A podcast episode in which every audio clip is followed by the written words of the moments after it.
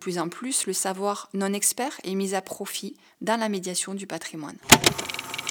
Une réflexion qui est plutôt ancienne hein, autour de l'accès en ligne du patrimoine écrit. Le patrimoine écrit en tant que construction sociale qui participe d'une construction de sens. Le rôle du récit produit par les bibliothèques dans le cadre de leur médiation en ligne Les conceptions de la médiation qui sont assez divergentes. C'est ce qu'on a essayé d'observer sur notre terrain.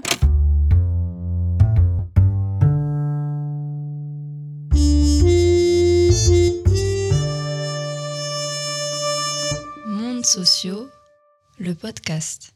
Bonjour Mylène Coste, vous êtes maître de conférence en sciences de l'information et de la communication à l'université Toulouse-Jean Jaurès. Vous êtes membre de l'ERAS et vous avez écrit Quand les professionnels de bibliothèque parlent du patrimoine écrit, forme et enjeu du récit dans la médiation en ligne des collections patrimoniales. Publié en 2022 dans la revue Balisage. Mais avant de commencer, Qu'est-ce que le patrimoine écrit et qu'est-ce que la médiation dans le contexte de votre article? Bonjour Hugo, merci pour cette invitation. Donc cette recherche s'inscrit dans une réflexion qui est plutôt ancienne hein, autour de l'accès en ligne du patrimoine écrit, où justement les études ont mis en évidence des difficultés de la médiation de sa définition par les professionnels, puisqu'elle est souvent confondue avec la documentarisation. Quand on parle de documentariser, cela consiste en fait à améliorer l'usage du document en favorisant l'accès à son contenu et en optimisant sa mise en contexte. Mais pour répondre à votre question, il n'est pas évident de définir ce que recouvrent ces deux notions de patrimoine écrit et de médiation qui sont vraiment loin d'être consensuelles. Pour le patrimoine écrit, je dirais que l'approche proposée par Fabienne Enrio nous semble être particulièrement intéressante. Il s'agit de considérer le patrimoine écrit en tant que construction sociale qui participe d'une construction de sens. Et c'est là qu'entre en jeu la médiation proposée par l'institution documentaire, car c'est elle in fine qui va permettre de donner corps à cette construction de sens. Donc dans notre article, euh, la médiation concerne tout le travail de mise en scène des collections patrimoniales qui est effectué par les bibliothécaires. On s'est intéressé ici davantage au rôle du récit produit par les bibliothèques dans le cadre de leur médiation en ligne. Mais euh, quel est l'intérêt réellement, euh, concrètement même, de, la médiation en ligne pour les bibliothèques? La médiation en ligne, est souvent mobilisée comme un élément de valorisation des collections. Elle va permettre d'aller chercher également un autre public qui ne se rend pas nécessairement physiquement dans les bibliothèques. Elle est complémentaire de la médiation in situ. Pourtant, souvent, il a été observé qu'elle n'était qu'une transposition de la médiation faite dans l'espace bibliothèque, ce qui là, bien évidemment, va en limiter la portée. Votre article aussi se base sur euh, les pratiques de différentes bibliothèques. Euh, comment avez-vous fait pour obtenir tous ces résultats? Alors, on a pris appui sur une étude de terrain qui a été faite euh, à la fois auprès du réseau des médiathèques de Toulouse et du réseau des médiathèques du Grand Albigeois en 2021. On a étudié donc les récits et les discours produits par les professionnels quant à leur collection patrimoniale. L'objectif était de comprendre comment ce récit est mobilisé par les professionnels dans la valorisation patrimoniale, tout en analysant dans quelle mesure euh, il est ou non constitutif de sa médiation. Plus précisément, on a enquêté auprès des bibliothèques têtes de réseau, en charge de la gestion du patrimoine, avec notamment la médiathèque José Cabanis à Toulouse, mais aussi la bibliothèque du patrimoine, ainsi que la médiathèque euh, Pierre Amalric à Albi. Nous avons étudié les, les, discours relatifs à la médiation en ligne proposée autour des collections patrimoniales sur chacun des deux sites web des réseaux albigeois et toulousains. Et euh, pour mieux saisir les logiques sous-jacentes à leur conception, euh, ces analyses ont été complétées par des entretiens ouverts que l'on a conduits auprès de spécialistes de la valorisation patrimoniale. Et euh, quelles sont les, différentes pratiques de la médiation en ligne mises en place par les, bibliothèques? Ce qui nous a donné l'envie de, faire cette étude, c'est ce qu'on a pu lire hein, précédemment, qui mettait en évidence qu'il y avait plutôt un flou en fait sur cette question-là pour les bibliothécaires, euh, autour de ce qui relève vraiment de, la médiation, puisque euh, pas mal de, travaux ont, notamment mis en, évidence que les, euh, ce qui était présenté, le travail de numérisation était finalement présenté comme un nouveau dispositif d'accès aux collections, mais en, définitive, sans réflexion en amont sur la médiation, on se rend compte que ce n'est pas vraiment le cas.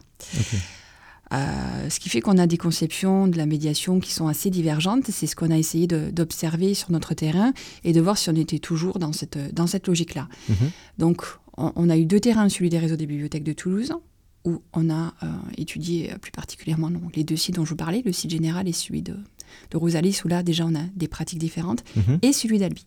Donc si on revient un petit peu sur, sur les résultats de cette étude, euh, à Toulouse, on se rend compte sur le site principal que euh, on a vraiment euh, un discours, un récit qui se rattache à mettre en évidence un ancrage très géographique, territorial euh, des collections, et ce qui semble d'ailleurs plutôt bien répondre aux attentes des usagers et qui, euh, euh, en même temps, va participer de, de la possibilité d'a- d'appropriation de cette médiation euh, de manière plus simple. D'accord.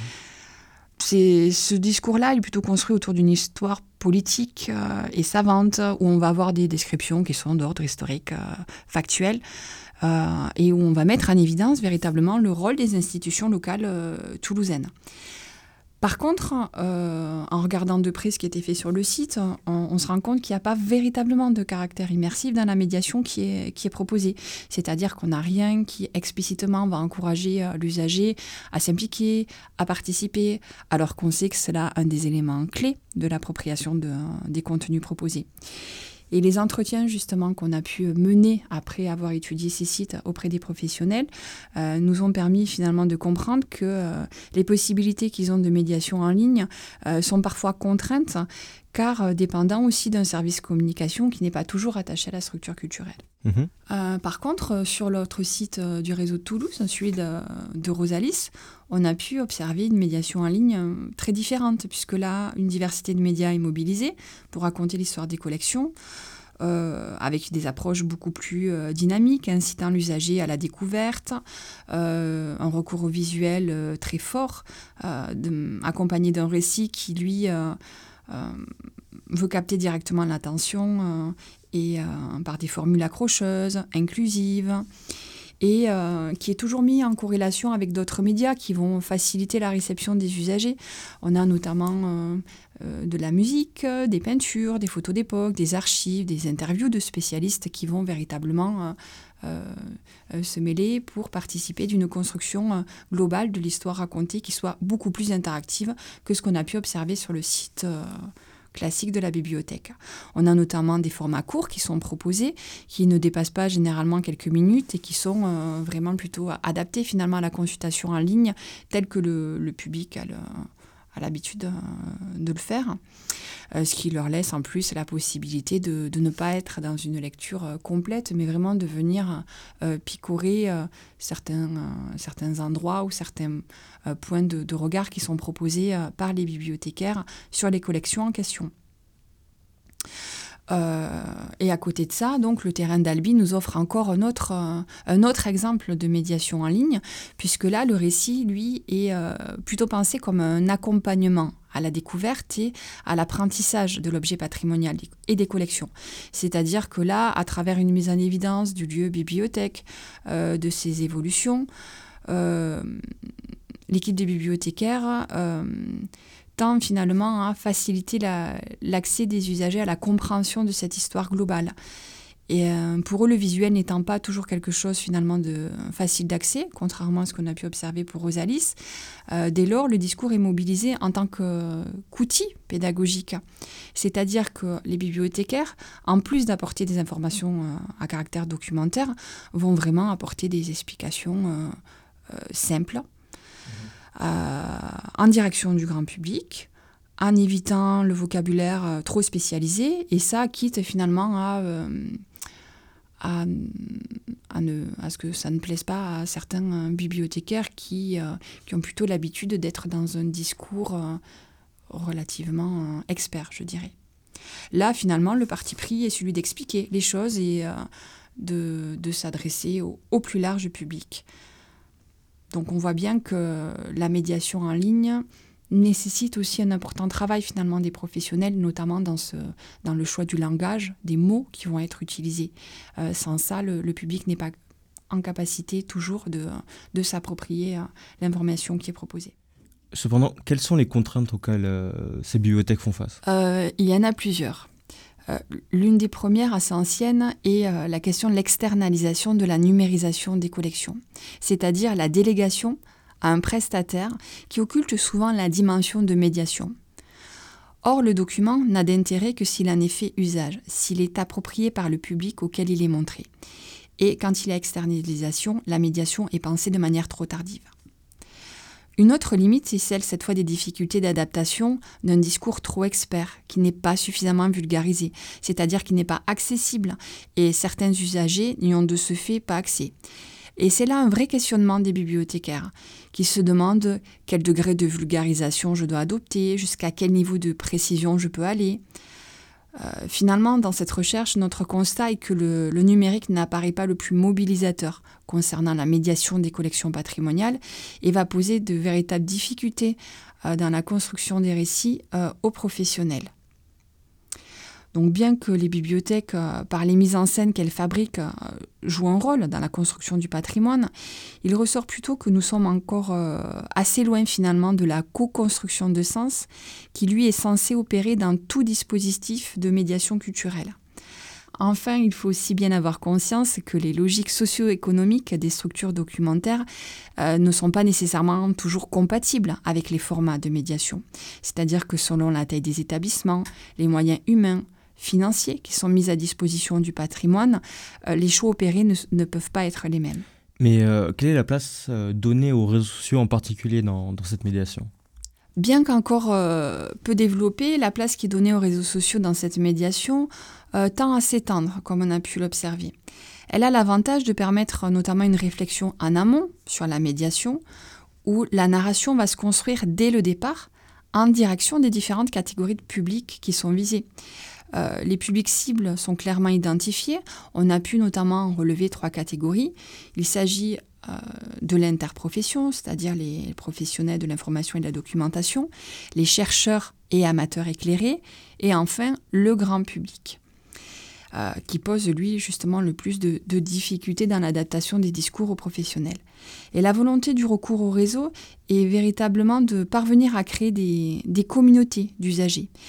Euh, l'intérêt est que la tonalité du récit s'y veut plus ouverte que sur les sites institutionnels des bibliothèques et que souvent images, vidéos, audio euh, y sont associés, rendant l'interaction et la médiation avec l'usager euh, plus dynamique. Comment les usagers, eux, participent-ils à cette nouvelle manière de diffuser le, patrimoine? Alors, il faut rappeler que l'implication des usagers est, à notre sens, essentielle si l'on veut que le dispositif de médiation suscite chez lui une émotion qui va rendre possible l'appropriation du patrimoine que représentent les collections des bibliothèques.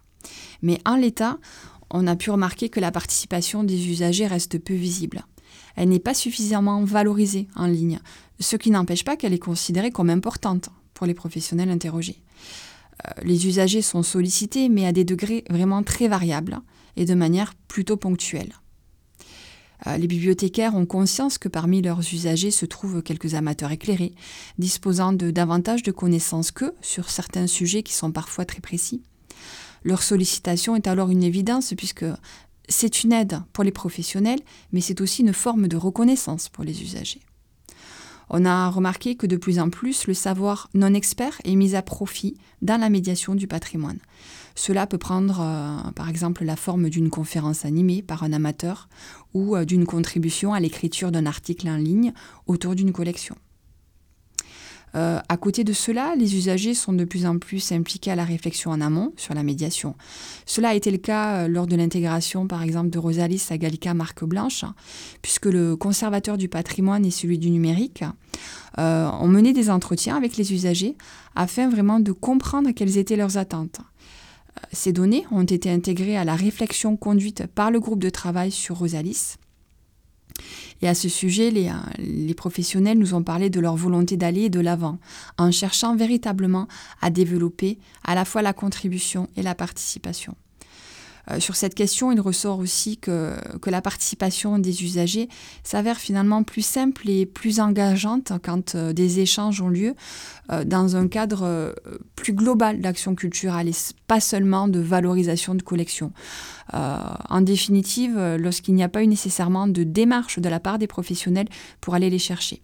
C'est-à-dire que la, médiation in situ, la participation des usagers est, apparaît plus simple dans le lieu, bibliothèque, que à travers la, médiation en ligne.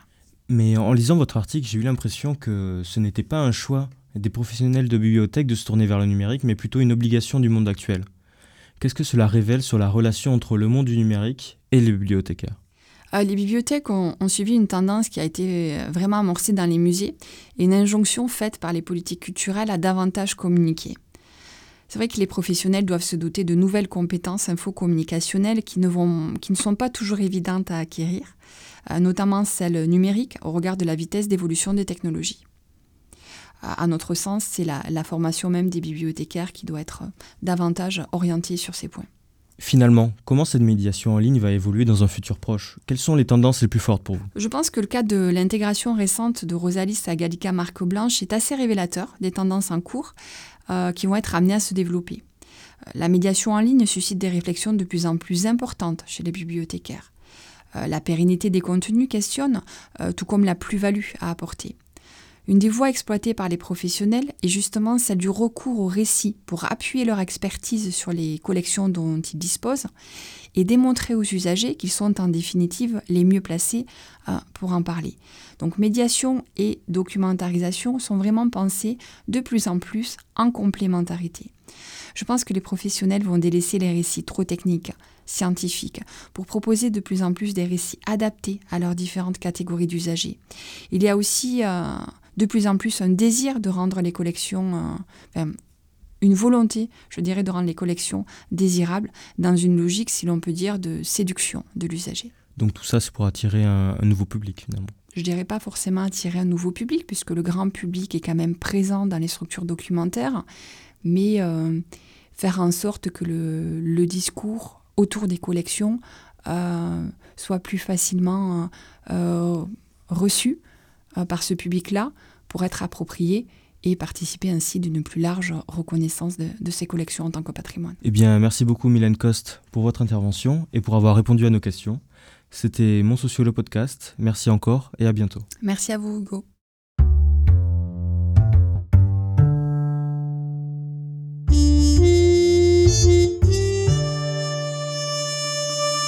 Monde sociaux, le podcast.